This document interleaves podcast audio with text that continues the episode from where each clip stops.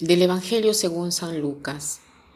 En aquel tiempo, como todos comentaban admirados los prodigios de Jesús, que Jesús hacía, éste dijo a sus discípulos, Presten mucha atención a lo que les voy a decir. El Hijo del Hombre va a ser entregado en manos de los hombres. Pero ellos no entendieron estas palabras, pues es un velo pues un velo les ocultaba su sentido y se las volvía incomprensibles, y tenían miedo de preguntarle acerca de este asunto. Hoy Jesús va por delante, continúa ¿no? Eh, su discurso respecto al Evangelio de ayer.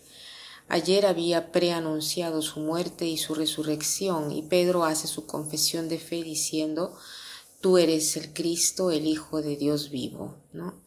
Hoy Jesús dice, presten mucha atención a lo que les voy a decir. El Hijo del Hombre va a ser entregado en manos de los hombres, ¿no? Presten mucha atención. O sea, Jesús quiere que verdaderamente nosotros nos metamos bien en la cabeza que Él es eh, el Hijo del Hombre, o sea, Él que, mm, eh, que está por, por el Hijo del Hombre que está por ser crucificado, entregado en las manos de los hombres. Pero ellos no entendían esas palabras, eran para ellos misteriosas, ¿no? No entendían. Dicen, no, si tú eres el Cristo, el Mesías, eh, no tiene sentido, ¿no? ¿Por qué tienes tú que sufrir así?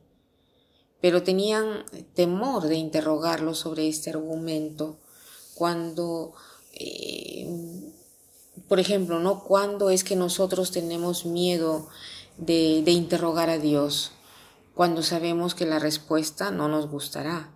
Cuando presentimos que lo que Jesús nos va a responder no está de acuerdo con nuestra mentalidad, con nuestro modo de ver las cosas. Por lo tanto, tenemos miedo de lo que el Señor nos pueda decir y tratamos de no entender. Pero la sustancia es la misma. Jesús nos dice que Él es el Mesías, pero cuando todos lo admiraban, Él es consciente de su gloria. No, consiste eh, su gloria en ser admirado, sino que su gloria es la cruz, es su sacrificio. Y hoy quisiera eh, profundizar con ustedes el significado del sacrificio de la Sagrada Escritura, en forma particular del, del Nuevo Testamento, ¿no? de lo que, y sobre todo lo que hemos leído hoy día.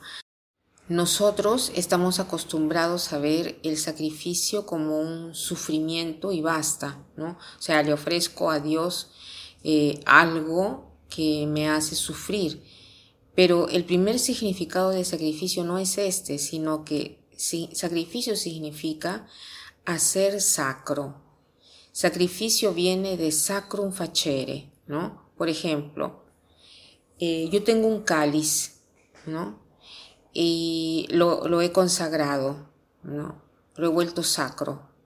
Cuando yo lo quito del uso que hago de él en la mesa y lo reservo para uso litúrgico, con este objeto sacro hago un sacrificio, lo he apartado ¿no? del uso que yo le daba.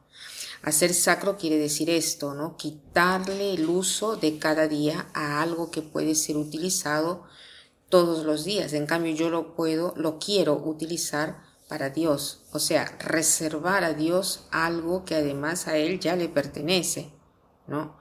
O también puede ser eh, dedicación completa, ¿no? Yo hago de mi vida un sacrificio, decimos. O sea, yo quiero decir que me dedico enteramente a Dios. Y, entonces hoy estamos invitados a seguir a Jesús y a hacer lo que Él ha hecho, o sea, hacer de nuestra vida un sacrificio en el sentido de apartar nuestra vida de un uso pagano de aquellos que no creen y hacer de nuestra vida un, sacrificio, o sea, dedicarla completamente a Dios. Y se dedica a Dios dedicándola al prójimo, porque como hemos visto varias veces, el amor de Dios se prueba a través del del amor al, hermano, ¿no? Al prójimo. Entonces, hoy, cada gesto de amor y de atención que tendré por el hermano será un don que no pide nada a cambio. Este es el, podría ser el propósito de hoy. Y para terminar, quiero citar una frase de Madre Teresa de Calcuta que dice así.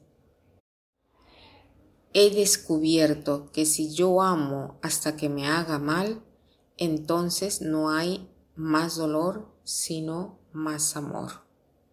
He descubierto que si yo amo hasta que me haga mal, entonces no hay más dolor, sino más amor. Que pasen un buen día.